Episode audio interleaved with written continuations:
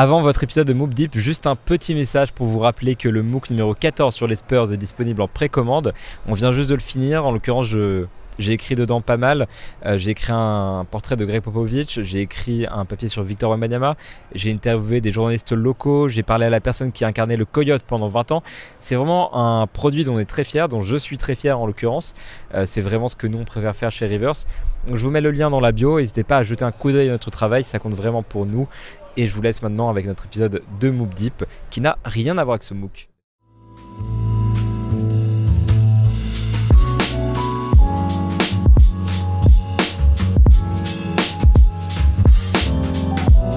Comment est-ce qu'on construit une équipe NBA Aujourd'hui dans Mob Deep, on a décidé d'aller au fond des choses et puisque beaucoup de personnes se posent la question de comment est-ce que les Spurs vont construire autour de Victor Wembanyama, on s'est posé la question justement à échelle de la ligue, comment est-ce qu'on construit une équipe NBA concrètement? Et donc aujourd'hui, j'ai le plaisir, le grand plaisir, l'immense plaisir de recevoir avec moi un invité que j'attendais depuis longtemps. Il fait 1m95 pour 20 kg, c'est le avoc de mon prodigy, c'est l'élu de mon cœur, mon consultant préféré, Hugo Levet, comment ça va? Bah ça va très bien, ça va très bien. Merci beaucoup pour l'invitation. N'en faisons pas trop quand même. Euh, je ne fais pas 1m95.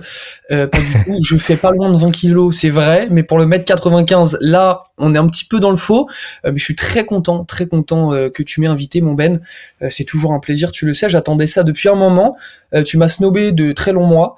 Je l'ai très mal pris. J'ai vécu extrêmement difficile on voit ah, le mensonge. se succéder, il se succédait, il se succédait. Il y en a, eu, euh, il y en a eu des milliers et j'attendais toujours mon moment. Euh, voilà, c'est le mien, c'est le nôtre, j'ai envie de dire, puisque euh, puisqu'on fait toujours très bien les choses tous les deux. Je suis très très ravi d'être là. Alors précisons par ailleurs que du coup je t'ai invité chaque semaine et que chaque semaine tu avais un truc qui t'empêchait. Voilà. Et rappelons également que dans Move Deep, justement le principe c'est qu'on raconte l'actualité de la NBA, on va dans les sujets d'analyse de la NBA depuis les États-Unis. Euh, donc Hugo, c'est pas encore ton cas, je sais pas, peut-être qu'un jour euh, ça pourrait arriver. On verra. Mais, euh, mais voilà, du coup, c'est on, on, rappelle les bases. Et du coup, aujourd'hui, le thème qu'on a choisi d'aborder est très large. Il est un petit peu risqué parce que on sait pas où on va avec ça. C'est un petit peu, c'est un thème pas facile, euh, qui hmm. est pas facile à expliquer, qui est encore moins facile à vulgariser. Euh, donc c'est ce qu'on appelle un thème un petit peu casse-gueule, mais on va très bien s'en sortir. Euh, ça va très très bien se passer, vous inquiétez pas me coupe plus jamais pour faire des interventions aussi peu pertinentes. Euh, ce que je voulais dire, c'était que euh, du coup le sujet du jour, c'est comment est-ce qu'on construit une équipe NBA. Et ce qu'on veut dire par là, c'est comment est-ce que quand on reconstruit une équipe, qu'on n'a plus rien, ou alors on a des stars qu'on va transférer, etc. Comment est-ce qu'on construit une équipe NBA On n'est pas GM, on n'a pas la prétention de dire. Ouais, c'est clair, non. Le salaire c'est un peu plus intéressant dans les bureaux de l'NBA. Mais euh, non, l'idée c'est pas de dire exactement comment est-ce qu'on va construire une équipe NBA, mais c'est de prendre un petit peu les tendances générales, de voir euh, les différences entre les équipes, de voir ce qui fonctionne, ce qui marche moins, etc. Et donc évidemment, on va prendre l'exemple des Spurs de Victor Wembanyama parce que vous savez que c'est un petit peu le, le thème de prédilection. Mais on va aussi s'élargir à d'autres équipes, dont celles qui commencent à percer, comme le Thunder par exemple, qui arrive un mhm. petit peu au bout de cette reconstruction. Euh, deuxième place à l'Ouest, quand même, c'est c'est énorme. C'est pas du tanking. Hein. Non, non, c'est pas du tanking. Euh, je, pense qu'on se serait pas douté euh, au début de la saison que le Thunder serait aussi haut. Euh, et puis là, ils sont deuxième à l'Ouest, mais enfin, il y a un vrai monde où ils terminent premier. Et il y a encore deux ans, se dire que le Thunder terminerait premier de la conférence Ouest, honnêtement, moi, j'y aurais pas cru. Ah, pour le coup, leur reconstruction, elle est très très vite, et du coup, je vais, on va commencer par le tout début, le commencement.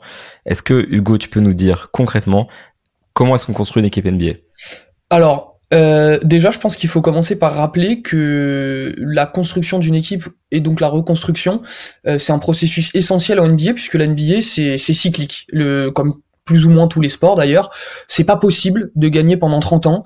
Euh, c'est pas possible de ne pas passer par cette case reconstruction. On verra, il y a des petites exceptions, il y a des petits, il y a, des petites variantes mmh. évidemment. Ça reste que de la théorie. Euh, c'est pas possible. La NBA, c'est c'est ligue cyclique. Euh, tu peux gagner pendant 10 ans. Tu peux avoir une dynastie comme les Bulls de Jordan, par exemple, qui ont fait deux repeats dans les années 90. Mais on voit bien que bah, de à la fin de l'ère Jordan jusque dans les années euh, d'Heroes au début des années 2010, les Bulls étaient euh, dans les fins fonds de la ligue et ont galéré à repartir. Euh, voilà, donc on peut pas gagner pendant 30 ans sauf quand on s'appelle les Spurs. Euh, on va en reparler, mais c'est d'ailleurs assez fou de se dire que les Spurs vivent plus ou moins leur première reconstruction depuis 30 ans et depuis depuis l'arrivée de David Robinson, puis de Duncan. Première. Hein bah c'est vraiment leur première. C'est fou de se dire que Greg Popovich euh, a bientôt 30 ans de coaching euh, dans les pattes et que ce mec est en train de vivre sa première reconstruction. Enfin, cette phrase n'a aucun sens. Donc euh, donc non, c'est voilà, c'est la, la, NBA est cyclique, donc la reconstruction c'est quelque chose de de normal. Euh, toutes les équipes passent par là. Euh, voilà, je sais pas ce que t'en penses, Ben. J'ai l'impression que t'es un psychologue et que t'essaies d'expliquer à un enfant c'est normal, ça va, tout va bien se passer, etc. Et en fait, c'est un peu ça pour les, pour, pour les fans en fait parce que c'est un processus qui est difficile. Mhm. Effectivement, tu, tu le dis, c'est normal. Et la NBA est encore plus cyclique qu'avant. Les Bulls de Jordan ont dominé pendant très longtemps euh, juste parce qu'ils avaient les bons joueurs et qu'ils ont fait des moves intelligents. Aujourd'hui, euh, oui, voilà, juste Michael Jordan, ça aide un petit peu. Mais, euh, mais c'est vrai qu'aujourd'hui, c'est encore plus cyclique, mhm. encore plus compliqué, je pense, de construire une équipe. Parce qu'il y a vraiment une tendance où dans la ligue, il y a les équipes qui euh, accumulent les tours de draft, les jeunes, etc qui ont des effectifs extrêmement jeunes avec beaucoup beaucoup d'assets. Et de l'autre côté tu as les équipes qui dépensent tous ces tours de draft tous ces jeunes pour euh, en fait construire vraiment un contender. Donc il y a une scission entre les deux. Et du coup il y a des t'alternes entre les deux zones en fait. T'alternes entre je suis jeune et je je reconstruis euh, je suis vieux et je suis contender. Et ça mine de rien ça touche euh, à peu près tous les tous les marchés le seul exemple que j'ai en tête d'une d'une équipe qui a échappé, c'est peut-être les Clippers euh, qui sont passés de Lob City à Kawhi Leonard et Paul George comme ça. Mhm. Même les Lakers par exemple ont eu leur phase un petit peu plus jeune. Donc euh, je pense que tu as raison. Par, contre, tu as esquivé ma question, tu peux pas expliquer comment est-ce qu'on reconstruit une équipe NBA Je vais faire écho à une discussion que j'ai eue avec notre ami Florian Tixier que tu connais très bien. Euh, et Florian Tixier identifiait trois grandes périodes dans la construction et la reconstruction d'une équipe. Étape 1, faut drafter des jeunes à fort potentiel, il faut que tu accumules les jeunes. Donc que ce soit par la draft, que ce soit par du trade. Une fois que tu as un énorme vivier de talent, et c'est là que ça devient très compliqué, faut que tu identifies ton franchise player.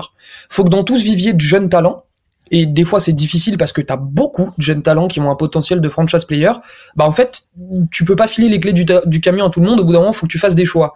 Et choisir quel joueur et définir quel joueur sera ton franchise player pour les peut-être dix prochaines années, c'est extrêmement, extrêmement difficile. Je prends l'exemple des Rockets. Quand ils ont drafté Jalen Green euh, il y a 3-4 ans maintenant, euh, on se disait tous c'est bon, c'est Jalen Green. Aujourd'hui, il y a Alperen Sengun qui est un petit peu sorti de nulle part, et cette saison, ça a complètement rebattu les cartes, et je pense que à l'unanimité, on est tous d'accord pour dire que c'est Alperen Sengun qui doit porter cette équipe des Rockets, c'est plus Jalen Green. Donc on voit que c'est quelque chose d'extrêmement euh, extrêmement difficile. Et puis après il y a la dernière étape, une fois que tu que que ton jeune franchise player en puissance, euh, faut le développer faut, faut, faut le mettre en confiance, faut, faut lui mettre les bonnes choses, le bon environnement autour, et puis il faut l'entourer, puisqu'il peut pas gagner un titre tout seul. Et donc entourer son franchise player, là, c'est aussi un processus qui peut prendre des années. Et tu as dit quelque chose de très intéressant tout à l'heure avec les gros marchés, euh, notamment les, les, gros marchés à Los Angeles, à New York ou à Boston, pour ne citer que, on, on y reviendra après. Euh, c'est qu'aujourd'hui, on est sur une NBA où tout va beaucoup, beaucoup, beaucoup plus vite qu'avant dans le mouvement des joueurs. On voit beaucoup plus de superstars qui demandent leur trade parce qu'il y a vraiment cette prise de pouvoir des joueurs qu'on observe depuis quelques années. Euh, avant, regardez, Michael Jordan a fait toute sa carrière aux Bulls, Kobe Bryant a fait toute sa carrière aux Lakers, Tim Duncan pareil avec les Spurs. Aujourd'hui, on est dans une ère où t'as Kevin Durant, s'il est un peu saoulé, il peut te, il peut te, te, te dire, tu peux recevoir une notif de Woj euh, à 23h30 pour te dire que Kevin Durant euh, a demandé son trade, pareil pour Kyrie Irving. Non mais c'est vrai. Pour James Harden, enfin il y en a plein. Il y en a plein. J'ai l'impression qu'on est parti, qu'on est parti super super loin dans le truc. Quand on parle de à 23h30, t'as une notif de, de Woj et tout pendant la sieste en plus. Pendant pendant la sieste, on se souvient de ce magnifique euh, de ce magnifique podcast qu'on avait tourné euh, de très très très tôt le matin après l'annonce du trade de KD.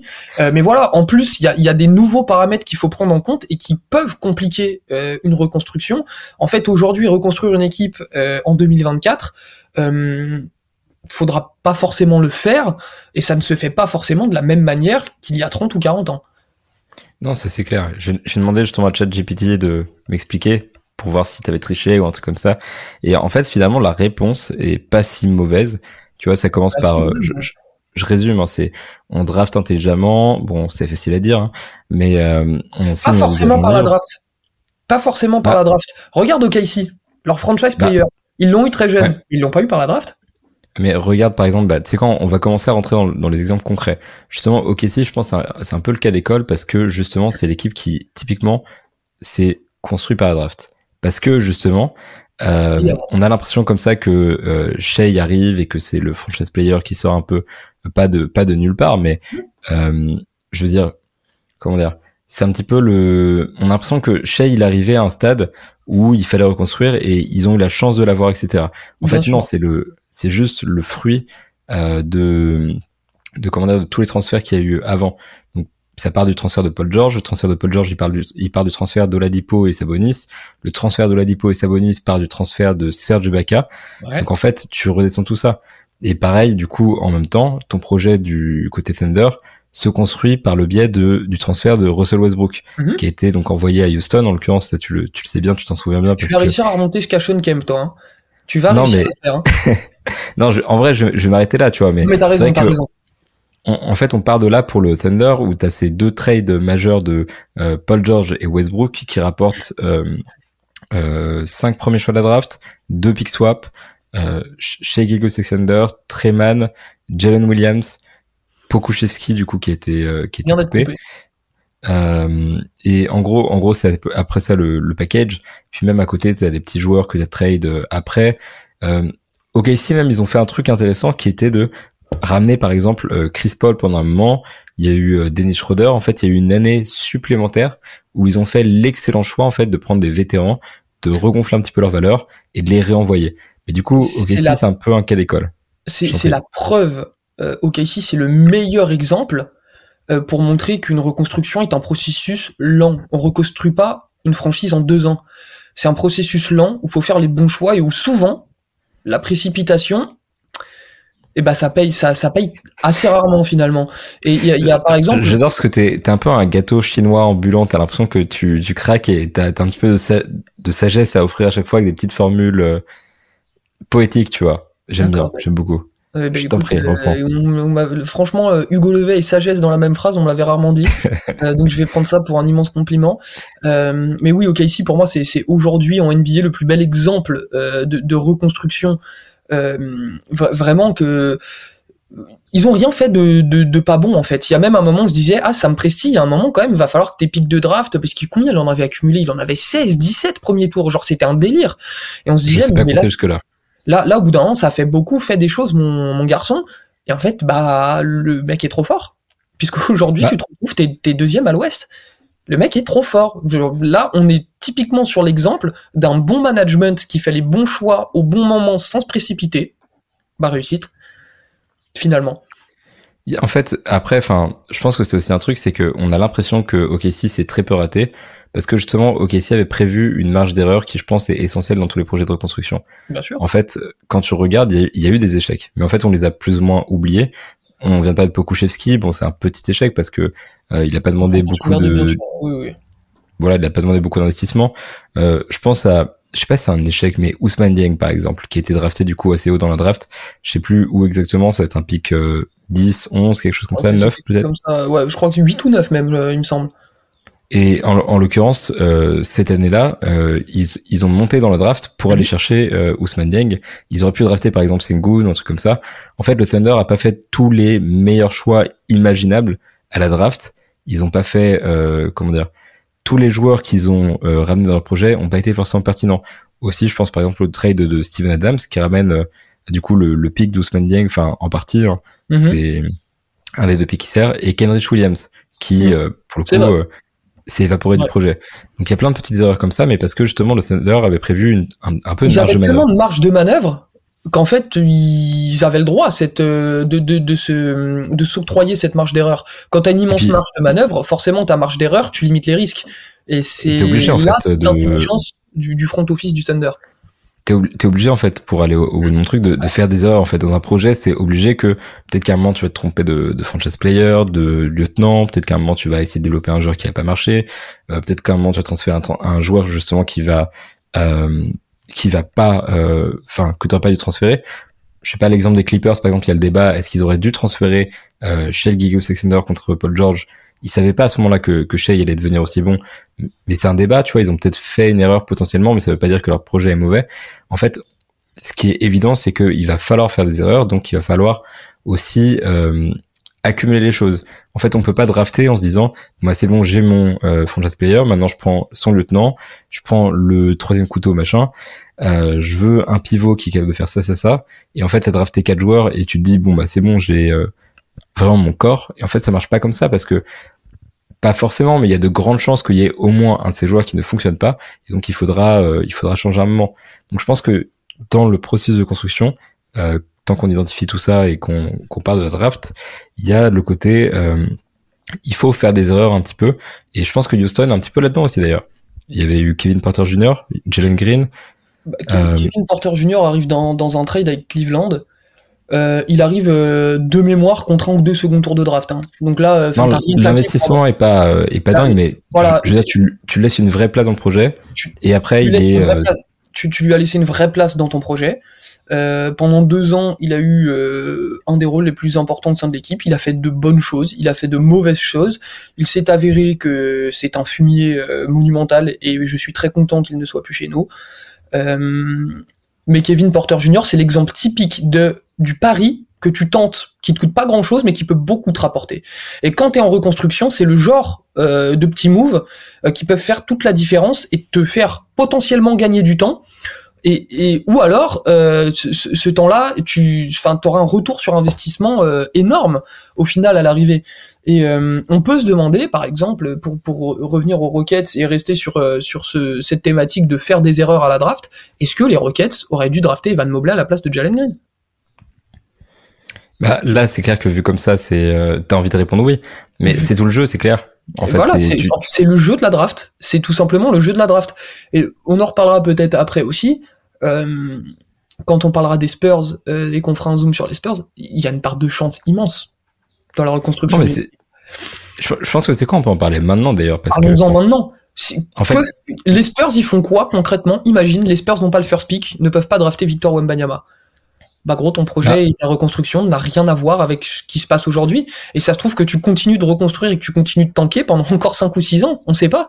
La part de chance dans c'est c'est tout le principe de la loterie qu'on aime ou pas ce principe, euh, il assure quand même une certaine équité, euh, il ne limite pas le tanking, faut arrêter de faut ça faut arrêter ce mythe.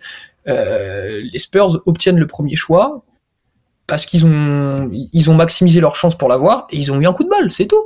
Mais ça, ça arrive à n'importe qui. Regarde, ils l'ont déjà eu avec David Robinson, ils l'ont déjà eu avec Tim Duncan. Le Magic a eu un immense coup de bol l'année de la draft de Shaquille O'Neal.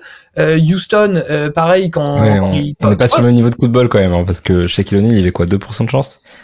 Oui, oui, non, mais là c'est c'est c'est pour te montrer à quel, à quel point bah regarde S'ils ont pas, t'imagines, tu le le Magic vient de retirer le maillot de Shaquille O'Neal. C'était d'ailleurs une honte qu'il ne l'ait pas retiré avant. Euh, imagine, donc là tu retires le maillot d'un joueur qui est potentiellement le joueur le plus emblématique de l'histoire de ta franchise.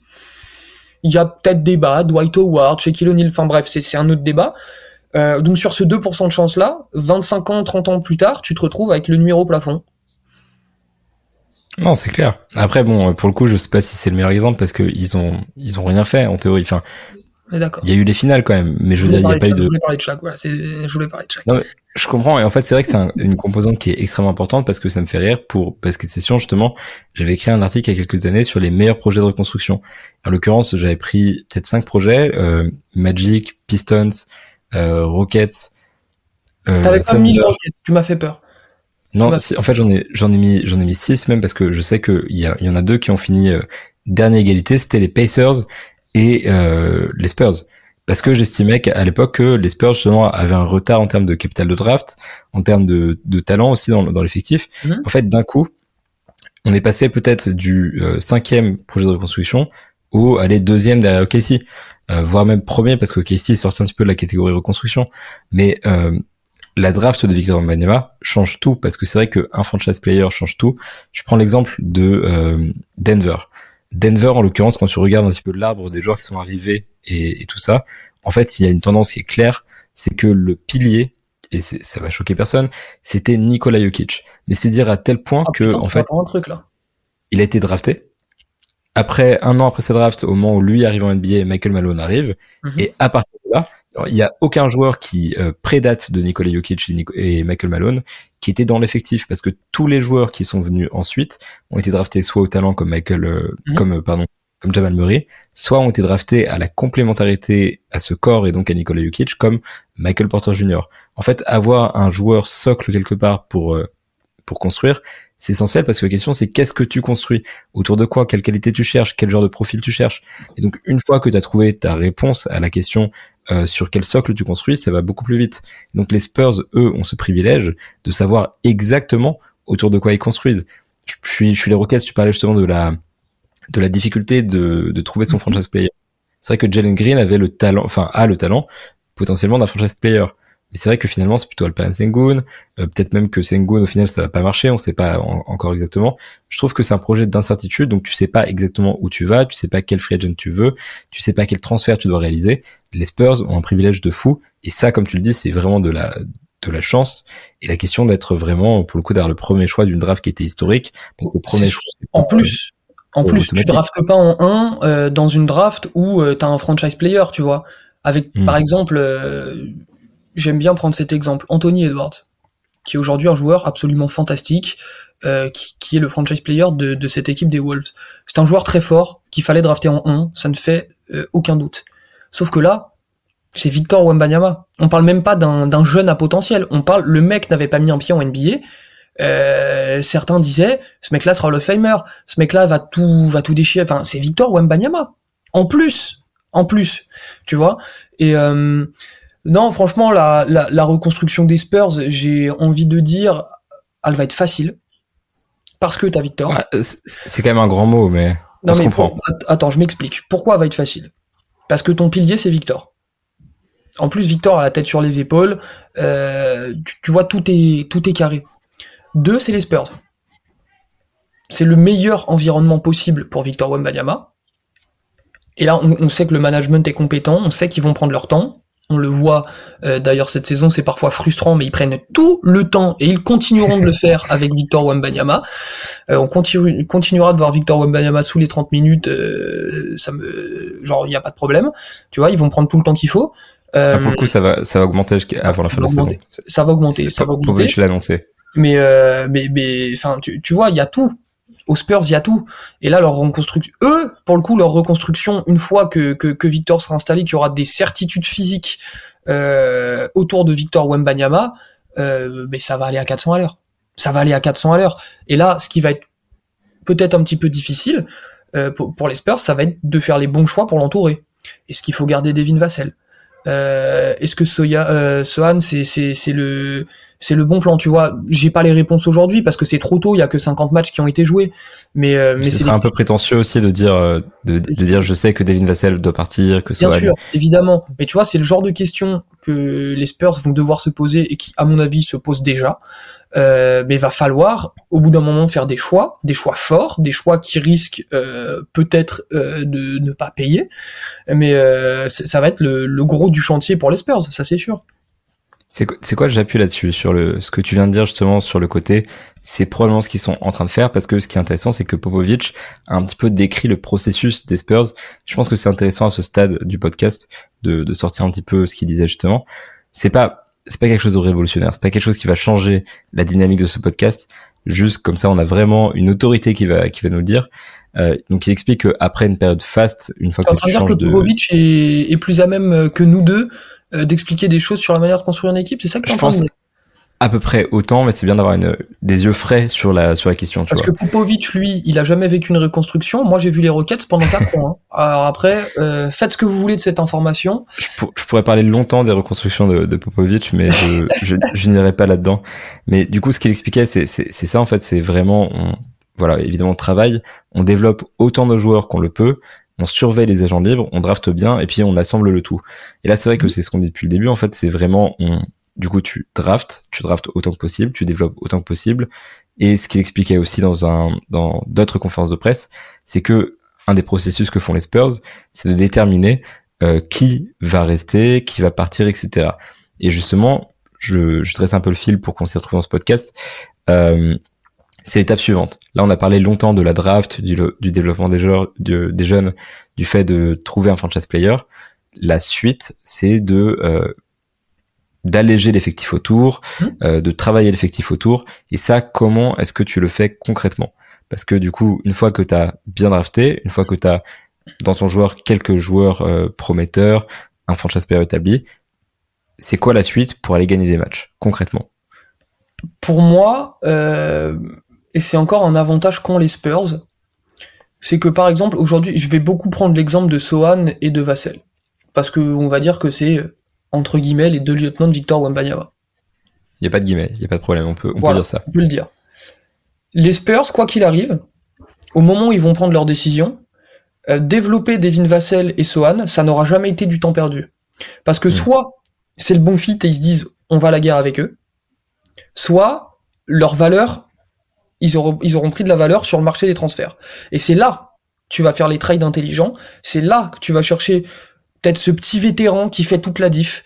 Tu vois, je, je prends l'exemple par exemple de Jeff Green à Houston. Ça paraît Enfin, genre, ça paraît sans aucune importance, mais c'est typiquement le genre de joueur qui fait du bien dans un effectif et qui serait bien chez les aux Spurs, tu vois. T'aurais pu prendre l'exemple de Daron Gordon à Denver, mais ou Aaron Gordon, ça, tu vois. mais ce genre de joueur là, genre de joueur qui a Davis Lakers. tu vois, euh, enfin, c'est le- les joueurs qui sont faits pour ajuster un effectif, ajuster les derniers rouages et faire les derniers réglages. La base, ils l'ont. Les lieutenants, ils les ont. Ils pourront pas garder tout le monde, c'est sûr et certain. Mais ils ont toute la base. Et après, c'est de l'ajustement. Après, c'est, faut, faut placer une pièce ici. Enfin, tu, voilà, on va pas vous faire un dessin. Tu, t'as, t'as juste ton effectif pour être compétitif. Euh, ça va être un immense défi pour les Spurs, mais honnêtement, je me fais pas du tout, mais alors pas du tout de soucis pour eux. Euh, continuez de développer vos jeunes. C'est pas du temps perdu, c'est pas un investissement euh, dans le vent.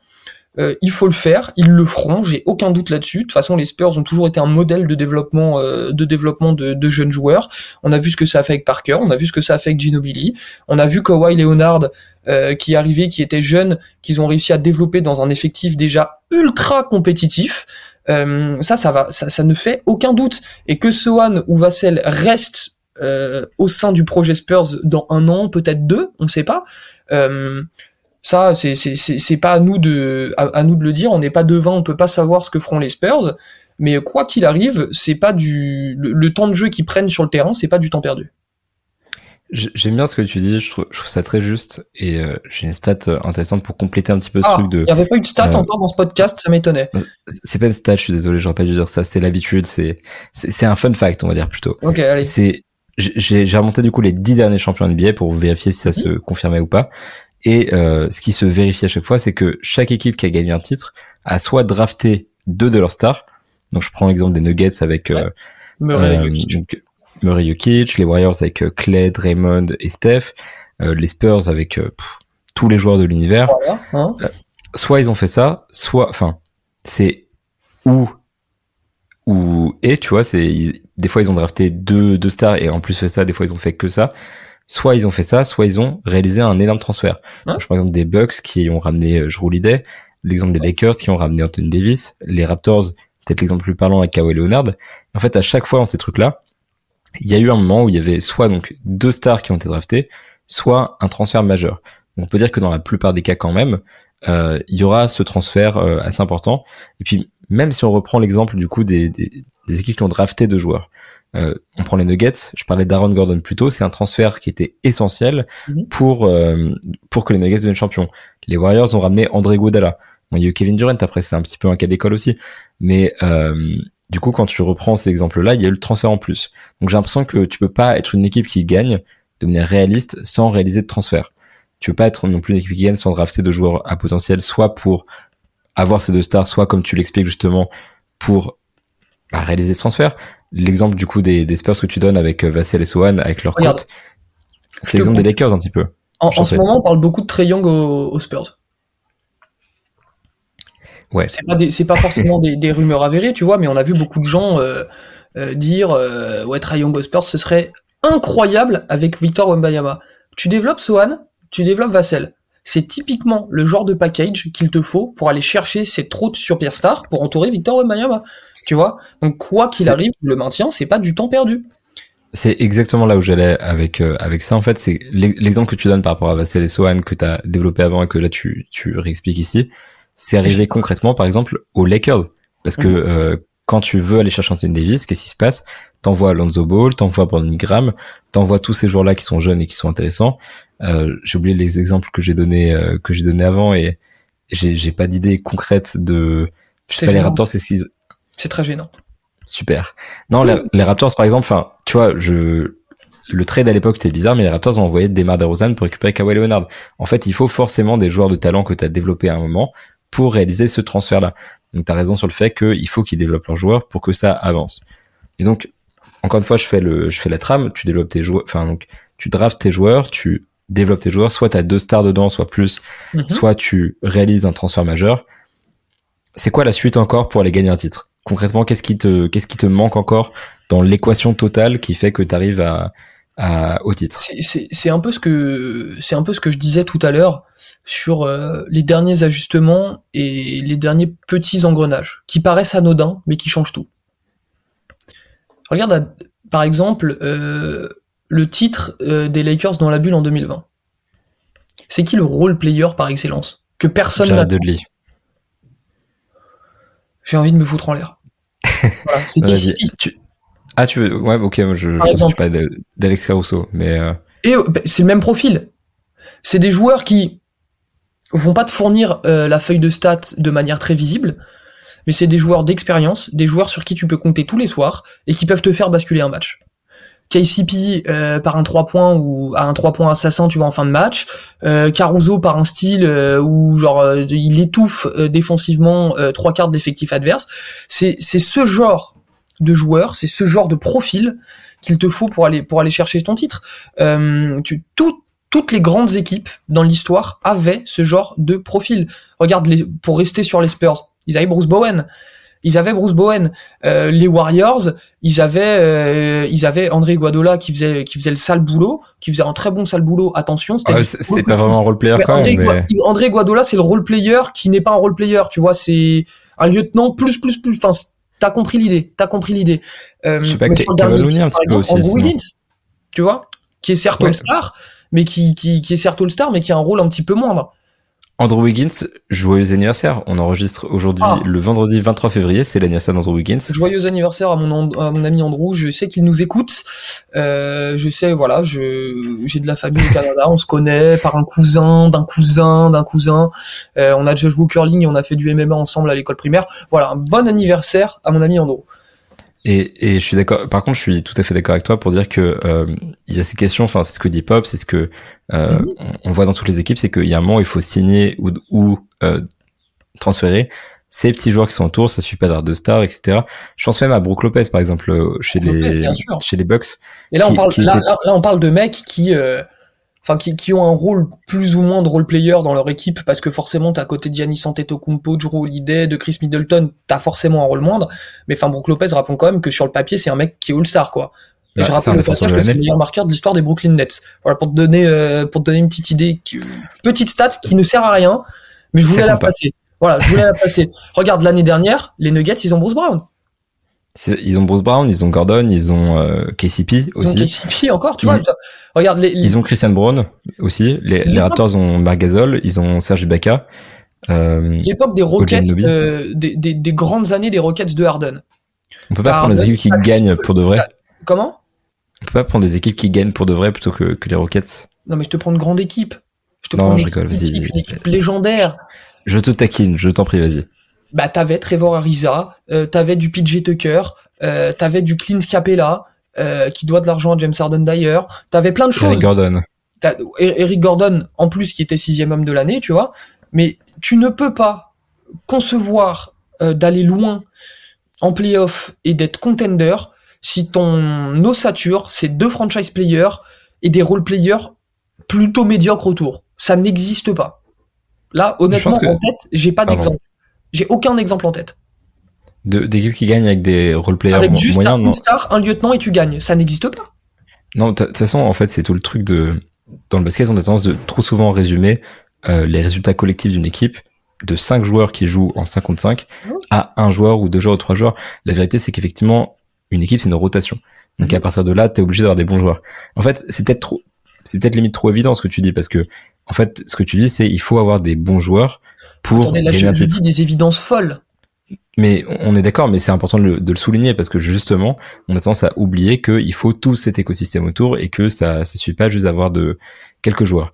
Et ce qui est intéressant avec euh, OKC par exemple, c'est que justement tous ces joueurs, t'as l'impression qu'ils sont déjà là. Les euh, Jalen Williams, Jalen Williams. Euh, je parle pas de role player. Euh, là, je vraiment, je vais lister tous les joueurs qui sont autour de Shea et qui composent une équipe qui est vraiment euh, passionnante. Chet Holmgren, Josh Giddy qui était se faire transférer mais qui est un joueur intéressant. Euh, Jalen Williams, Jalen Williams. Euh, Jalen Williams, Jalen Williams, Jalen Williams. tous, tous les Williams de l'effectif finalement. Euh, Lou Dort qui, qui a 24 ans, j'ai réalisé qu'il avait 24 ans. Ah, c'est folie ça. Il, il, est plus jeune que Shea, que Shea, tu sais. Je jouais au Paul hier, tu sais. Il est plus jeune. Et, que euh, il est plus jeune que. Oh merde. Ah ouais? Non, non, si. Non, non. Si, si, si, si, il est plus jeune que toi. Ne fais pas Bah croire non. aux gens que tu as moins de 30 ans, Benjamin, ça ne sert à rien. tu vis comme un petit trentenaire bourgeois, euh, tu manges des nouilles instantanées, des Pokéballs. Voilà. D'accord. Ne fais pas croire des, des choses aux gens, ne fais pas croire des, ch- des choses aux gens, ça ne sert à rien. Ce- Ceci n'est que tromperie, euh, et je serai toujours là pour le rappeler. C'est important de débunker les, les trucs. T'es un vrai journaliste d'investigation finalement. Et c'est quoi Je me sers de ça pour faire une pour faire une cassure parce que j'ai pas envie de parler trop longtemps de l'exemple de Casey parce qu'on sait pas encore Ouais. ce que ça a donné. Euh, et puis on pourrait parler des Rockets, on pourrait parler des Spurs, etc. qui ont aussi des joueurs qui sont des euh, role players, joueurs d'équipe en devenir, etc. Euh, mais je marque une cassure parce que du coup, donc je reprends ce fil, tu draftes bien, euh, tu euh, donc t'as deux stars où tu réalises un transfert, t'arrives là, t'as déjà donc t'as ton noyau, c'est ça qu'on a identifié au tout début, et là maintenant on parle de compléter la rotation. Donc maintenant on est là, t'as tes stars, t'as ton équipe qui est complète. Qu'est-ce qui te manque encore? Est-ce qu'il te manque encore des choses? Oui, C'est quoi la suite? Une chose essentielle, un coaching staff. Merci. Je, j'ai, en fait, je, je- secrètement, je t'avoue, j'espérais que tu le dises pas et qu'à la fin, je pourrais te dire, je pourrais te taper sur la tête en mode. T'es trop nul, t'as oublié qu'il y avait un coach dans le banc. Non, il faut un coaching C'était un, petit peu l'idée, mais Peu, le euh, coach, le coach effectivement est essentiel. Je t'en prie. T'as, deux types de coach, je vous apprends rien. T'as le coach qui est euh, fin tacticien. Attends, je t'arrête. Pause. Je, trouve que ça commence terriblement mal. Genre, il y a deux types de coachs dans la vie. Il y a deux Vraiment, types de coach basket, les enfants. T'as le fin tacticien et t'as le meneur d'hommes. Non, mais, Mais par exemple, euh, t'as certains effectifs où euh, c'est bien beau d'accumuler les stars, c'est bien beau d'avoir des role players qui sont sur le papier euh, très performants et qui sont sur le papier euh, qui ont qui ont une forte valeur. Euh, mais si t'as personne pour euh, pour emmener ce groupe-là, parce qu'il y a une chose dont on se rend pas compte, euh, dont on ne parle pas assez, c'est la vie d'un que que vivre au quotidien euh, en groupe avec une équipe, euh, avec un staff, euh, de se voir euh, 15 heures par jour, de faire des déplacements toute l'année, de jamais être chez toi. Enfin, ils voient plus leurs coéquipiers que que que leurs euh, que leurs compagnons, euh, leurs femmes euh, ou n'importe qui. On se rend pas compte que si tu n'as pas un noyau euh, dans le staff, donc le coach, les assistants coach et tout ça, pour lier tout ce beau monde, tu peux avoir toutes les superstars et tous les bons joueurs du monde, ça ne prendra pas. hein. C'est ça, c'est- c'est d'une importance. Mais là, je dis encore une fois des des des enfin des choses évidentes qui paraissent évidentes, mais on ne se rend pas compte du, du poids de l'environnement aussi sur les joueurs. Regardez Damien Lillard. Attends, d'accord, tu parles de l'environnement collectif, on parle pas de, du réchauffement climatique et tout. Il fait un peu chaud à Los Angeles. Il fait un peu chaud. Mais on voilà t'en l'environnement. L'environnement collectif est primordial. Sans compter l'environnement euh, de la ville à proprement parler, de l'éloignement avec la famille. C'est d'autres sujets. Tu vois, par exemple, Damien Lillard, je pense. Euh, je suis pas dans sa tête, mais que c'est difficile pour lui d'avoir fait plus de 10 ans à Portland, euh, où il est installé, où ses enfants sont à l'école, où, où il a ses amis, il a sa famille, euh, il y, a, il y, a, il y a sa femme, bon, il, est, il a divorcé aussi, donc tu vois, ça c'est aussi à prendre en compte. Euh, T'arrives à Milwaukee au bout de 10 ans dans une même équipe, qui est en plus une équipe dont tu as marqué l'histoire, je pense que c'est difficile à, vivre et l'approche doit pas être facile. Et c'est là qu'avoir un bon staff, avoir un bon coach, avoir des bons teammates qui ont le bon état d'esprit, parce que des fois tu as d'excellents joueurs sur le terrain qui ont pas forcément le bon état d'esprit. C'est là que ça prend toute son importance et c'est pas à négliger dans la construction de ton équipe. L'exemple de Damien Lillard est super fun parce que quand il est arrivé, du coup, il y avait Terry Stotts pour euh, lui laisser des repères. Il est parti avant le début de la saison, donc ça c'est euh, le meilleur exemple possible. Mais je suis d'accord avec tout ce que tu dis et au lieu de souligner, je vais ajouter. Il y a aussi un, un aspect, je, je pense qu'on oublie souvent dans l'analyse du basket et qui est pourtant évident. Tu l'as effleuré aussi, c'est la tactique. En fait, tu peux pas gagner si t'as un sûr. coach qui est euh, nul tactiquement. Et Euh. Il y a un moment euh, où tu vois, Popovic, par exemple, évidemment, il a, il a fait beaucoup de choses à ce niveau-là. Alors lui, il dira jamais, hein, il dira toujours que c'est les joueurs, que en fait Duncan était juste là, il hochait la tête par respect, mais en fait, c'est vraiment un fin tacticien.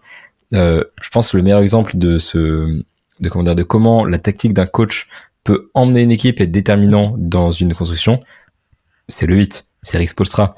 C'est euh, Eric Spolstra, il, emmènerait n'importe qui en finale NBA. Honnêtement, tu me fous starter euh, au Miami Heat, il y a un monde où tu vas mettre, finale. Tu vois, je prends. Tu vas mettre 10 points par match à 45%. Non, non, mais c'est sûr. Non, non, mais toute blague gardée, oui, Eric Spolstra est un très très bon exemple. Non, non, c'est un grand, grand, enfin c'est un grand, grand coach et c'est vraiment la preuve euh, que quand tu, je veux dire quand tu draftes assez bien ton coach, mais quand tu arrives à avoir ton, du coup, un franchise coach, un coach générationnel, vraiment ce genre de, de personne qui va incarner le programme pendant tant d'années, ça change tout. Même Steve Kerr euh, aux Warriors, par exemple, a été déterminant dans l'enchaînement. Michael Malone aussi aux, Nuggets, le fait qu'il arrive en même temps que Jokic et qu'il reste, euh, qui reste longtemps, c'est un des coachs qui et d'ailleurs, les exemples que je donne, c'est, c'est assez amusant parce que, en fait, quand tu regardes tous les exemples que j'ai donnés, Popovic, Polstra, Kerr, Malone, c'est les quatre coachs qui ont passé le plus de temps dans leur équipe respective. Et c'est les seuls coachs qui ont passé plus de cinq ans actuellement en NBA euh, dans leur équipe. Donc en fait, c'est vraiment, quand tu as ce genre de coach, c'est un privilège. C'est comme avoir un franchise player, c'est comme avoir ta deuxième star, c'est, c'est un privilège monstrueux. Et avoir un coach, coach parce que pour moi, par exemple, Eric Spolstra est autant franchise player que Jimmy Butler ou Bama Debayo, par exemple, tu vois. Mais c'est pas le cas pour tous les coachs. Par Évidemment, on n'est pas en train de dire que Tyron Lue est franchise player aux Clippers, hein. Mais euh, enfin, Tyron Lue, c'est peut-être le contre-exemple. Pour rebondir sur Après, Tyron Lue, c'est tellement particulier. Euh, il moi, est pas si mauvais que ce que les gens disent. Tyron Lue m'a fermé la bouche. Voilà, Tyron Lue m'a étonné dans le bon sens du terme. Euh, il a beaucoup souffert, à mon avis, de, l'image du titre de 2016 aussi, euh, de l'image qu'il a laissée, parce qu'en 2016, euh, bah effectivement, bah t'as LeBron James qui est absolument injouable et qui, selon plusieurs personnes, en fait, c'était lui le coach. mais du coup, Tyron Lue s'est un peu retrouvé au second plan, on l'a beaucoup critiqué, parfois à juste titre. Il y a eu des choses assez honteuses dans le coaching avec Tyron Lue, faut le reconnaître. Mais là, depuis, honnêtement, depuis le début de la saison, il me bluffe. Et il faut le dire aussi quand les quand les coachs un petit peu critiqués ferment des bouches. Euh, mais Tyron Lue a été le contre-exemple euh, et l'exemple même euh, pendant des années du coach qui n'est pas bon tactiquement, mais qui gagne un titre. Ça l'a été après le titre de 2016. Non, je, suis d'accord avec toi. Enfin, enfin, après, moi, j'étais pas là en 2016, donc je sais pas exactement ce qui se passait là-bas. Mais je suis d'accord pour dire que Tyron Lue, c'est un coach qui qui tient la route. C'est mmh. pas Doc Rivers, par exemple. Typiquement, c'est euh, ah après, on, on, attaque le doc euh, d'un coup là. Faut que je sorte les, faut que je sorte les bastos. On, attaque le doc, mais on, va garder ça pour un autre épisode peut-être éventuellement parce que là on va vraiment se concentrer sur les sur la construction. Justement, encore une fois, je vais faire le point parce que euh, je tiens vraiment à ce que on puisse avoir une réponse à la fin du podcast à comment est-ce qu'on construit une équipe. Donc voilà, une fois que tu as donc drafté tes joueurs, ton franchise player, que tu as en fait construit toute l'équipe avec tes stars, tes role players, etc., euh, que tu as le bon coach, normalement, on est d'accord, à partir de là, tu gagnes. La bah, question, tu gagnes, tu, gagnes ou tu es en position de gagner.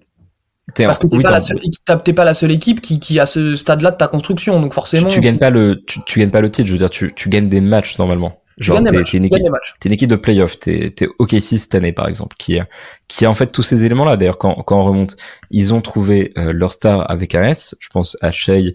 Euh, si je devais en, en, citer une autre, ce serait peut-être euh, Jalen Williams et du mmh. coup Chet. Mmh. C'est après ça les, les stars de l'effectif. Ils ont un bon coach, ils ont de bons role-players autour. En fait, ils ont ces éléments-là. La question maintenant, c'est euh, t'es OKC. Admettons que OKC soit contender, soyons fous. Allons, allons jusqu'au bout du, du rêve. Il y a la question qui se pose pour moi de comment est-ce que tu restes compétitif. Et ça, je vais y répondre rapidement. Enfin, je vais commencer pour une fois. C'est euh, pour moi, il y a deux éléments qui sont essentiels. C'est de un, euh, la chance dont tu parlé, la chance qui servait pour la draft, etc. Déjà peut encore servir si tu draftes Tony Parker, si tu draftes Manu Ginobili, euh, si tu draftes, j'allais dire Nikola Jokic parce que c'est un second tour, mais euh, si tu draftes ouais, Parker et Ginobili, si tu draftes Kawhi Leonard, en fait ça étend euh, la compétitivité de ton, de ton équipe, ça la transforme. Et au-delà de ça, du coup, il y a la chance des blessures. Si Victor Wembanyama se blesse, euh, évidemment, d'un coup, la reconstruction des, des, Spurs en prend un coup. Si Shea se fait le ligament croisé, enfin voilà, c'est l'évidence. Ou ça, alors, ça implique un de chance. ça te permet de finir au fin fond de la ligue, euh, de rechoper un first pick et de drafter, euh, voilà. Les Spurs l'ont déjà fait, hein, au ça hasard. existe aussi, c'est vrai. ça existe aussi. Bon, évidemment, ne souhaite pas ça à Victor, attention. Non, mais, euh, surtout pas si jamais quelqu'un. Euh, ça, malheureusement, j'ai envie de te dire que tu peux pas, quand tu construis une équipe, partir du principe que tes joueurs vont se blesser. Je pense que c'est quelque chose qu'il ne faut absolument pas prendre en compte dans la construction de ton équipe et que c'est une erreur monumentale de faire ça.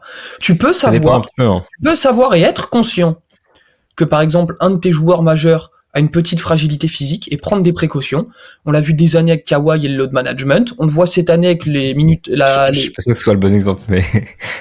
Non mais là, oui, mais après t'as as, le débat de est-ce qu'ils ont pas poussé le délire un peu trop loin, tu vois, genre d'accord, ok, mais tu peux être conscient de la fragilité physique de tes joueurs majeurs et donc prendre tes dispositions en conséquence. Par contre, tu ne peux pas remettre en question la manière dont tu construis ton équipe à cause de, de cette peur des blessures. Ça n'a aucun sens de faire ça. Bah, ça, dépend du niveau de blessure. Si c'est Yao Ming, tu vois, forcément, il y a un moment où il faut dire, bon, bah, stop, quoi. Voilà. Et là, oui, non, mais, enfin, ce qui s'est passé avec Yao Ming, c'est que les Rockets y ont cru pendant des années. Sauf qu'au bout d'un moment, euh, au bout de trop longtemps, ils se sont rendus compte que c'était pas viable, en fait. Et donc là, tu, tu rases tout et tu repars à zéro. Mais au moment où les Rockets draft Yao Ming, forcément, t'as ce petit doute avec un gabarit pareil euh, sur les blessures. Mais tu peux pas au moment où tu drafts Yao Ming, dire on va pas foutre euh, tout sur ce mec-là parce que il a une petite chance de se péter. Ça n'a aucun sens. Pour moi, ça n'a ah. aucun sens. Après, enfin, je, je veux pas élargir ce débat, mais du coup, l'exemple que tu donnes, je sais pas si c'est le plus pertinent. Parce ah bah là, on prend l'exemple extrême. On prend l'exemple extrême. Du, coup, enfin, tu vois, c'est s'ils n'avaient pas drafté Yao Ming, peut-être que ce serait euh, mieux passé pour eux. Enfin, tu vois, c'est. Peut-être. Mais euh, je, reprends, je reprends ce que ça, c'est encore une autre question, encore, autre chose. On pourrait faire 3h30, c'est infernal, c'est infernal. Je suis d'accord avec toi. Et, et pour le coup, je suis aussi d'accord avec le point que tu as évoqué. Tu peux pas te baser sur les peurs des blessures. Et encore plus quand c'est irrationnel, je pense à Victor, euh, qui a eu très peu de blessures en France. Et les gens ah étaient inquiets de la santé de Victor. Et dans toutes les déclats, d'ailleurs, c'est si récent de santé pourquoi il reste pas en bonne santé? Moi, j'ai pas trop de doute là-dessus pour l'instant. Ah toi qui avec lui, Victor, il attrape pas la gastro tous les deux jours. Euh, il se pète Il a des allergies quand même. Il a des petites allergies? Il a eu des petites allergies, mais ah, sésame paprika, non? Non, non, parce que c'est dans le sud du Texas, c'est quand le printemps commence à arriver ah, ou quand t'arrives à la fin de l'hiver, il y a un pollen mais de, de malade mental, genre truc Faut de pas ouf. Que je vienne, ça c'est pas bon ça. Mais ça, c'est un autre, mais viens. Mais ça, c'est un autre podcast. le pollen, ouais, pas... le, pollen Texas, c'est un autre podcast, franchement. On, on en fera un spécial. Est-ce que le pollen sent le tacos? Parce que c'est ça qui est intéressant. Je réponds même pas. Voilà, très bonne idée de, de pour, pour, le prochain épisode de Mob Deep, on fait un épisode spécial tacos, voilà. Ok, tu sais quoi, je vais, je vais avancer, je vais faire comme si il s'était rien passé. Et je pense qu'un autre truc qui est, important, c'est comment est-ce que tu t'adaptes et comment est-ce que tu euh, fais pour rester une équipe compétitive. Et là-dessus, j'ai euh, deux exemples, un vite fait et l'exemple que je considère comme l'exemple ultime. Euh, L'adaptabilité, c'est essentiel. Je pense aux Warriors, par exemple, qui, en fait, ont voulu euh, jouer le jeu de on joue sur deux tableaux, on va prendre des, des jeunes, on va on va essayer de en fait de construire deux équipes parallèles. Ils ont pris Wiseman, Moody, Kuminga. Ça, c'était peut-être une erreur, par exemple. Et ils ont peut-être manqué d'adaptabilité dans l'idée de se dire il faut qu'on prolonge, il faut qu'on continue de construire autour, il faut qu'on continue de en fait se renouveler pour euh, rester compétitif. Ça, ils ont peut-être fait une erreur là-dessus. Mais euh, l'exemple que j'ai envie de, de balancer maintenant, c'est OKC, encore une fois, mais pas cette équipe de OKC, l'équipe de OKC précédente. Parce que justement, quand tu regardes bien, en fait, tous les éléments qu'on a évoqués, avec euh, avec euh, PG et Westbrook euh, avec non non justement encore enfin celle non ouais j'avoue t'inquiète t'inquiète ce sera clair ce sera clair. T'avais tout. Du coup t'avais le bon management t'avais le facteur chance et tu drafts Kevin Durant. On part, on part de là. On part des Sonics du coup. Euh, tu drafts Kevin Durant. Tu drafts euh, Russell Westbrook. Et tu le tu, drafts euh, 3 MVP. Tu drafts quand même 3 MVP, mine de rien. Et le pire, c'est que tu aurais pu prendre des balles parce que Westbrook, tu l'as drafté, entre guillemets, haut. Les gens pensaient pas qu'il qu arriverait aussi haut. Tu aurais pu faire des erreurs. Arden, effectivement, c'est pareil, c'était un, un, risque. Euh, t'as fait ce choix-là qui était assez audacieux. Ok. Pour euh, Kevin Durant, t'as as esquivé la balle Greg Oden. il y a vraiment un facteur chance, un facteur discernement, bon, bon management, etc. Et le développement de ces joueurs n'était pas évident développer Westbrook, faire en sorte qu'il s'en sorte avec ses blessures, c'était pas évident. développer Kevin Durant, c'était pas évident. Et ils ont ramené Serge Ibaka notamment. Ils avaient une vraie équipe compétitive. Ils avaient tous les éléments dont on avait parlé. Ils, avaient même un bon coach, je sais pas, c'est Scott Brooks. ouais, coach average, coach voilà. De développement à l'époque, c'était considéré comme un, un bon coach. Euh, et euh, enfin, du coup, Billy Donovan ensuite, tout ça. Enfin, allez, sois fou, allons au bout du rêve. Genre, on peut dire qu'ils avaient un coach décent, peut-être assez bon pour gagner un titre. Ils ont fait les finales NBA en l'occurrence. Mais le Au regard du talent qu'il y avait dans l'équipe, euh, c'était un coach largement suffisant pour aller gagner un titre. Et en fait, ils, ils ont vraiment underachieve parce que il y a ce truc de l'adaptabilité. Il y a ce moment en fait où tu choisis Serge Ibaka au lieu de James Harden, ce qui était potentiellement une erreur. Il y a la manière dont tu as développé James Harden, qui était une erreur. Je sais que le, le transfert de Ibaka Arden à l'époque, enfin le transfert d'Arden pour garder Ibaka à l'époque avait beaucoup de sens. C'est ce qui faisait le plus de sens. Mais euh, Sam Presti, c'est le mec qui normalement a le flair supplémentaire. Je dis pas qu'il aurait dû le voir venir, j'ai juste que s'il avait vu venir, le projet aurait été encore meilleur. Donc a ce côté où il faut avoir ce euh, cette adaptabilité. Et puis il y a le côté aussi où ils n'ont pas réussi jusqu'au bout à les entourer, à manager les égaux, etc., etc., pour aller jusqu'au bout alors qu'ils étaient à deux doigts. Et justement, c'est un peu l'exemple que je voulais donner à ce moment-là parce que c'est la preuve que tu peux réunir tous les éléments de l'univers, certains des meilleurs role-players. Tu peux réunir trois futurs MVP dans la même équipe et tu peux justement bah, tous ces années ensemble, tous bien les développer, etc. Et même faire les finales NBA et tout se casse la gueule à un moment ou à un autre. Je pense un peu l'exemple que euh, il faut rester, enfin, il faut continuer s'adapter, il faut jamais, en fait, prendre son projet pour acquis. Et un peu l'exemple aussi que tout ce qu'on a évoqué plus tôt, toute cette recette pour construire une équipe, c'est pas garanti. Non seulement on pourrait se casser la gueule à toutes les étapes, t'as pas de chance, tu draftes jamais euh, très haut, tu draftes les mauvais joueurs, tu identifies mal ton franchise player, tu prends le mauvais coach, euh, tu fais les mauvais transferts, etc. Tu peux tout foirer. Même si tu réussis tout ça, c'est pas une garantie de succès. Donc, je pense que le Thunder, c'est un bon rappel par rapport à ça de, de, de toute façon, euh, rien n'est garanti en NBA, tout va extrêmement vite.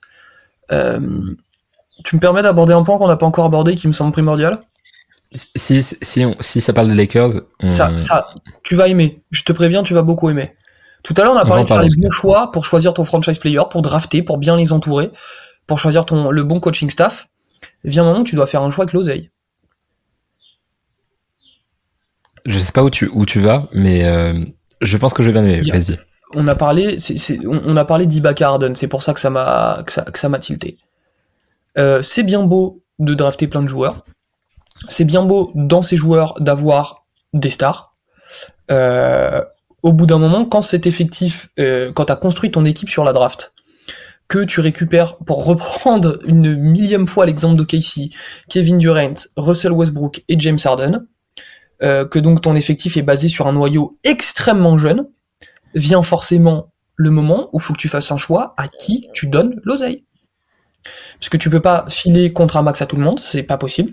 Et donc OKC s'est retrouvé dans la position euh, où ils ont été obligés de faire un choix entre James Harden et Sergi Ibaka, puisqu'ils ne pouvaient pas euh, conserver les deux, puisque Kevin Durant avait euh, il me semble à ce moment-là signé son, son, son extension euh, son extension max.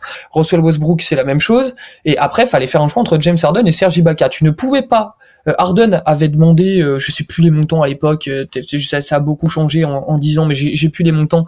Harden avait demandé un montant qu'OKC ne pouvait pas se permettre de lui offrir. Enfin, sur le papier il pouvait, mais ça, ça voulait dire séparer de Serge Ibaka. Ils voulaient pas mettre autant d'oseille sur James Harden. Ils ont préféré garder Serge Ibaka euh, et donner un montant inférieur à Sergi Ibaka. Donc là, tu te retrouves dans une position où tu perds James Harden, qui part à Houston, qui va prendre euh, son oseille à Houston et qui deviendra MVP. L'histoire, on la connaît, mais c'est l'exemple euh, qui montre que vient au, bout d'un moment. On parle des joueurs, on parle du coaching staff, faut aussi qu'on parle du front office. Parce que on l'a fait un petit peu en fait. On l'a fait un petit peu avec les transferts et tout ça, et, les choix à la draft. mais au bout d'un moment, pareil, le GM euh, le président des opérations basket, même le proprio de la franchise qui vous voulez, euh, c'est eux qui décident à qui ils donnent l'argent. Euh, c'est eux les décideurs au bout d'un moment. Et tu peux pas faire ce que tu veux. Et on va parler après des équipes qui, elles, en ont rien à faire et font ce qu'elles veulent puisque ce sont de gros marchés. je, te, je te laisse juste réagir peut-être sur cet aspect un petit peu contractuel et, et, cette problématique financière dans la construction d'une équipe. Non mais en fait j'ai rien à ajouter. Je dirais juste que c'est un petit peu la beauté de l'NBA aussi, de ce côté équité, où même si tu draftes, euh, t'as toutes les stars de ton équipe, etc. Peu importe l'attractivité de ton, marché, peu importe le ce que tu fais à la draft, etc. Il y a toujours ce facteur d'équité sportive qui arrive à un moment et qui dira stop, tu peux pas empiler les stars comme ça. Mais c'est juste pour dire ça. Et maintenant, c'est vrai qu'on a un dernier point à aborder, même si on n'est pas exactement d'accord tous les deux sur euh, sur ce point-là, mais on, va trouver aussi des tendances communes encore une fois. Euh, du coup, la question de comment est-ce que tu construis si t'as un petit marché ou un gros marché, parce que la démarche qu'on a envisagée jusque-là, de drafter, transférer, etc., le processus qui est long, le processus de Denver qui prend 8 ans, euh, celui d'OKC qui prend beaucoup moins de 8 ans, mais qui prend quand même du temps, etc., c'est un processus de petit marché. C'est un processus de tu dois drafter tes joueurs, c'est un processus de euh, il faut que tu fasses les bons choix et tu n'as pas vraiment, en fait, t'as une marge d'erreur qui est beaucoup moins grande. La question, c'est comment ça se passe quand t'es Los Angeles, New York, etc. Ok. Euh, les gros marchés, c'est une exception et c'est un petit peu la grande injustice euh, de la NBA. C'est pas de la faute des équipes concernées. Donc par gros marché, on entend euh, Los Angeles, New York, Boston. voilà, ce, ce, ce, genre. Boston, en fait, il y a, une échelle, il n'y a pas vraiment de. Voilà, on va dire que le gros marché par excellence, c'est les Lakers. Voilà, on va prendre l'exemple des Lakers, comme ça c'est clair, c'est simple, c'est les Lakers. Même Los, Angeles. En fait, les gros marchés, euh, tout ce qu'on vient de dire sur la construction d'une équipe avec les Lakers, vous oubliez. Donc, tout le processus de draft, d'accumulation de jeunes et tout ça, on va prendre des grandes guillemets, on va vulgariser. Pour moi, tu peux oublier. Parce qu'en fait, ces équipes-là, elles ont un pouvoir d'attractivité tellement fort que pour schématiser, quand t'as des superstars qui partent, t'en as d'autres qui arrivent tout de suite. En fait, hmm. c'est injuste, hein, mais, mais c'est comme ça. Euh, faut comprendre que pour une star, jouer à Los Angeles, au soleil, euh, avoir un cadre de vie sympa, t'es en Californie, euh, t'es au Staples Center, t'as tout Hollywood euh, bord terrain, c'est LA, t'as les strass, les paillettes. Bah jouer à LA et jouer au fin fond de l'Oklahoma ou à Milwaukee, c'est pas pareil. C'est bah, peut-être dur de se rendre de ça, mais c'est pas pareil. Pour le cadre de vie, va demander à Nicolas Batum si euh, dans le cadre de vie il préférait être à Charlotte. Et encore Charlotte, c'est pas un bon exemple. Être à Portland, par exemple, dans la grisaille, la pluie et le froid, ou s'il préférait en cadre de vie. Je dis pas en, de son sentiment purement basket.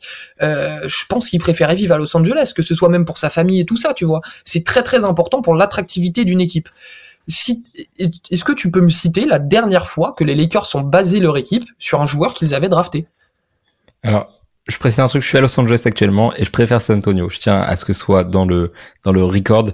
Euh, je n'aime pas cette ville, voilà. Enfin, ça, ça passe, mais euh, c'est pas ma cam. T'aimes pas, mais tu, tu peux comprendre que pour une superstar, euh, regarde, oui, je pense qu'en termes de cadre de vie, LeBron James a plus apprécié Miami et Los Angeles que la morosité morbide de Cleveland. Je sais même pas si ça veut dire quelque chose que j'ai dit, mais t'as compris l'idée.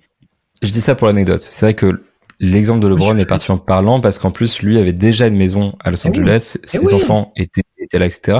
En fait, il, il était, enfin, il voulait vivre à Los Angeles. C'était l'élément clé. Euh, la question que tu m'as posée, c'était. Quand est-ce que, est-ce que tu peux me donner de mémoire la dernière fois que les Lakers ont basé leur équipe sur un joueur qu'ils avaient drafté? Bah, euh, l'équipe juste avant euh, celle qui a gagné un titre, enfin les derniers champions, genre euh, l'équipe de Kobe. Bah voilà. Ça fait bah, Kobe 96, ça va faire 30 ans, mec. C'est c'est leur dernière équipe avant celle de LeBron. Oui, non mais d'accord. Mais non mais voilà quoi. non mais c'est pas oui et encore Kobe enfin tu tu d'accord chaque tu fais venir commence pas, commence pas à faire le truc en mode ouais Kobe en fait c'est un choix de Charlotte ou machin. Non, je, pas, du tout, pas du tout. Euh, je vais pas jouer à sorcier, mais enfin c'était pour te donner une, idée euh, encore une fois vulgarisée. Hein. Tu t'es fait euh, ratio, hein, je, je suis désolé, j'ai pas d'autres. Je me suis pas fait ratio du tout. Je me bah, suis pas fait ratio du tout. La, la, dernière équipe qui a, qui, la dernière équipe qui a, comment dire, qui a gagné un titre avec les Lakers avant celle de LeBron James, c'est une équipe qui était construite autour d'un mec drafté. Ça fait combien de temps qu'il avait drafté ce mec-là? Mais peu importe, c'est pas grave. Justement, il l'avait drafté, ils l'ont eu pendant longtemps. C'était une dynastie, tu vois. C'est ouf. Je, parle du coup. Je parle plus. Mais, mais en vrai, en vrai, même, même si je suis taquin, même si je suis tatillon, etc., je suis d'accord avec ce que tu dis. C'est-à-dire que la différence entre les Lakers et les autres équipes, c'est que en 2018, LeBron James vient signer chez toi. LeBron James vient signer chez toi.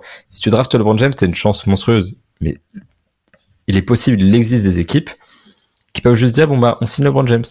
Il, il existe des équipes à New York aussi qui disent on signe Kevin Durant, on signe euh, Kyrie Irving, on fait quoi? Tu vois, c'est c'est ça. Même les Clippers. Hein. Mais c'était pas assez de superstars. James Harden, c'était encore. Euh, ça pourrait être un autre podcast aussi, mais euh, les, les, Clippers, je pense, c'est un super exemple parce que pareil, euh, t'as cette micro transition euh, après Lob City, ouais. Après Lob City, et puis tu fais quoi? Tu signes Kawhi Leonard et tu euh, tu trades pour Paul George. Ok, c'est vrai que ces marchés-là, en fait, comme tu dis, ont un passe droit parce que elles sont du coup, elles sont extrêmement attractives et elles attirent les franchise players. T'as plus besoin de les drafter. Euh, Au-delà de ça, en plus, il y a un facteur supplémentaire de, on parlait de tous les role players et tout. Ces role players euh, viennent jouer pour beaucoup moins cher à Los Angeles qu'ailleurs. Le titre de 2018 est rempli de joueurs qui jouent pour des petits contrats dans l'idée de gagner par la suite de bien plus gros contrats. Et d'être, euh, oui, et d'être à l'aise tranquillou. Tu vois, t'es, t'es au soleil, t'es, enfin moi je sais pas, moi je suis joueur. Euh, ça me ferait plus kiffer de, de jouer pour les Lakers. Euh, pourtant, je suis pas un grand fan des Lakers, hein, mais de jouer dans le cadre à Los Angeles plutôt que de jouer euh, de jouer dans l'Oklahoma, quoi. Enfin, genre avec tout le respect que j'ai pour l'Oklahoma, euh, c'est pas pareil. C'est pas la bah, même chose. J'y suis allé à Oklahoma City, t'as l'impression que c'est Rennes en fait. Mais je précise un truc parce que ça sera important justement. T'as trouvé le Roison Park ou pas? Non mais ils ont même pas un truc aussi grand que le Roison Park, mais bon, c'est pas grave. Euh, le, comment ce que je dois préciser quand même, c'est que si tu prends l'exemple de ces équipes, elles ont des passes droits pour les signatures, etc. Bien sûr. Donc ça, c'est ça, c'est un fait et ça accélère tout, ça change tout, etc. Mais ce qui n'est plus vrai, c'est que ces équipes-là ne peuvent plus euh, fonctionner uniquement comme ça. Parce que si tu prends l'exemple des Lakers, comment est-ce que tu es une équipe compétitive qui gagne, un titre? Parce que tu as Anthony Davis. Comment t'as Anthony mm-hmm. Davis? Parce que tu as drafté Lonzo Ball, tu as drafté Brandon Graham, etc. Beaucoup de bons choix de draft, beaucoup de gros choix de draft et t'envoies aussi tes pics. pourquoi Anthony Davis a envie de quitter les Pelicans pour arriver aux Lakers? Parce qu'il y a LeBron James, parce que c'est Los Angeles aussi, tu vois. Je, mais t'as. Tu parfaitement raison. Il faut rappeler ça, et pareil pour les Clippers, d'ailleurs, qui avaient un certain nombre de tours de draft et qui avaient Shea Alexander à envoyer. En fait, il y a, y a ce paramètre où peut-être que avant, mine de rien, ça aurait pu marcher. Genre, avant, tu signes quand même de Jabbar. Après, ils ont eu Magic, mais euh, avant, ça aurait pu marcher de, de juste dire, t'es les Lakers, tu signes un mec. D'ailleurs, tu sais quoi, je vais être, je vais être sincère. Tu prends l'exemple du coup que j'ai donné de Kobe. La dernière fois que les Lakers ont fait un, un three-peat, typiquement, c'est parce qu'ils avaient signé le plus gros agent libre de, de l'NBA à ce moment-là. Hmm. Parce qu'ils avaient chaque. Et Kobe, c'était un, pas un choix très élevé à la draft. Enfin, 13 mine de rien, c'était pas un, c'est pas un first pick, c'était pas un Victor Wembanyama, tu vois. Donc il y a pas de, il y a pas de certitude. Donc c'est vrai qu'ils ont vraiment un passe droit, mais il était encore plus fort avant. Et c'est vrai qu'aujourd'hui, tu as besoin toujours d'accumuler ce truc et de passer par les étapes qu'on a décrites, peut-être dans de bien moindre mesure, on va plus vite, en prendre des raccourcis par-ci par, -ci, par là, mais je tiens quand même à préciser qu'ils sont obligés quand même de passer par, euh, par bien sûr, bien sûr, bien sûr. Ils ont juste ouais des petits passes droits, des petits des, des, des, petits avantages de par leur attractivité. Et puis euh, autre paramètre que, un peu négligeable en vrai, mais je vais je vais quand même le dire. Dans la tête d'une superstar, euh, t'arrives aux Lakers, c'est une franchise historique, c'est une des deux plus grandes franchises de l'histoire de la ligue avec les Celtics gagner un titre en étant la superstar des Lakers, ton nom, il est...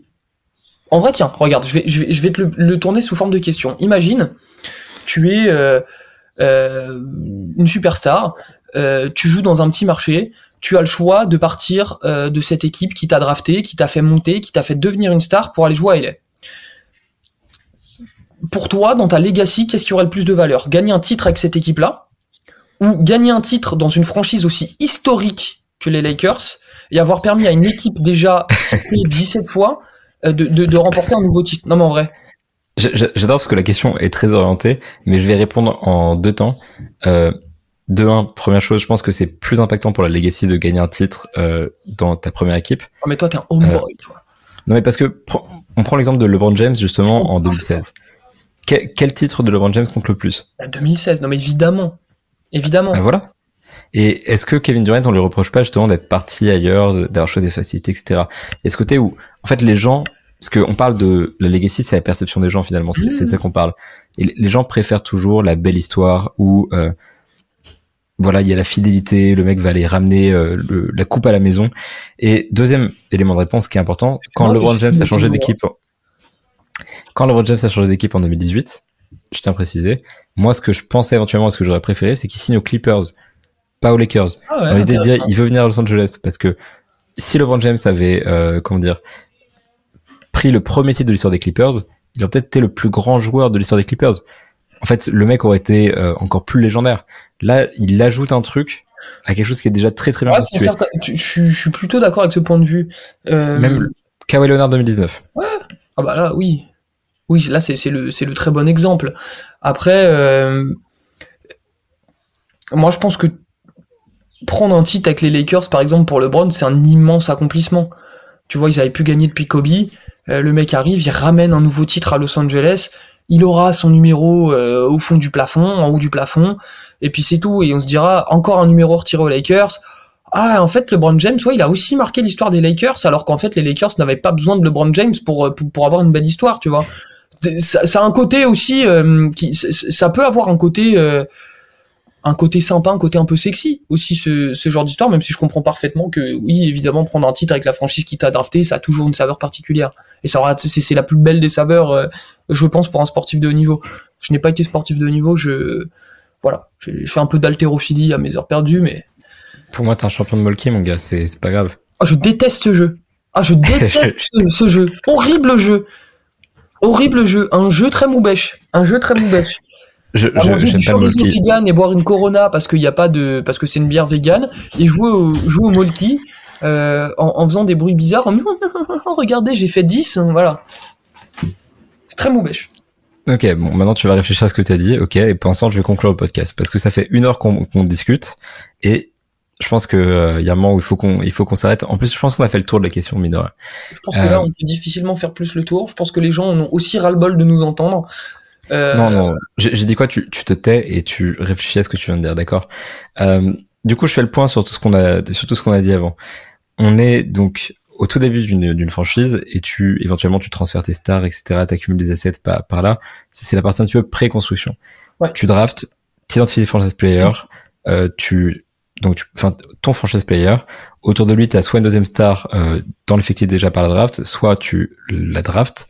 Ensuite, par des transferts et par des signatures via le joueur que tu as développé également, ce que tu fais c'est que tu euh, entoures ces joueurs-là. Je vais pas préciser mais il faut évidemment développer tous les jeunes que tu draftes, drafter massivement, faire des erreurs, etc. Voilà, tu, tu construis ton équipe avec des free agents, avec des transferts, etc. Il faut que tu aies un bon coach un stade du processus qui est capable de te, de te faire gagner tout simplement.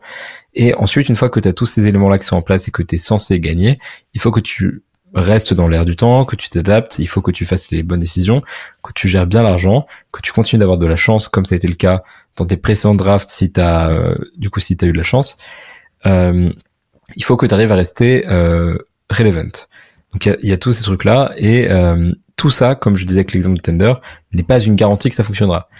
Et en prenant tout ce tableau-là, si on prend l'exemple d'un gros marché, il faut juste se dire que tu fais le truc en zigzag et que des fois tu vas zapper une étape.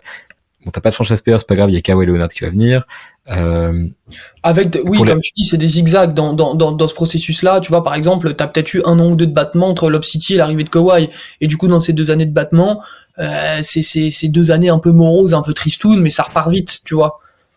et puis t'as as, l'avantage du coup pour euh, l'étape signée des role players autour.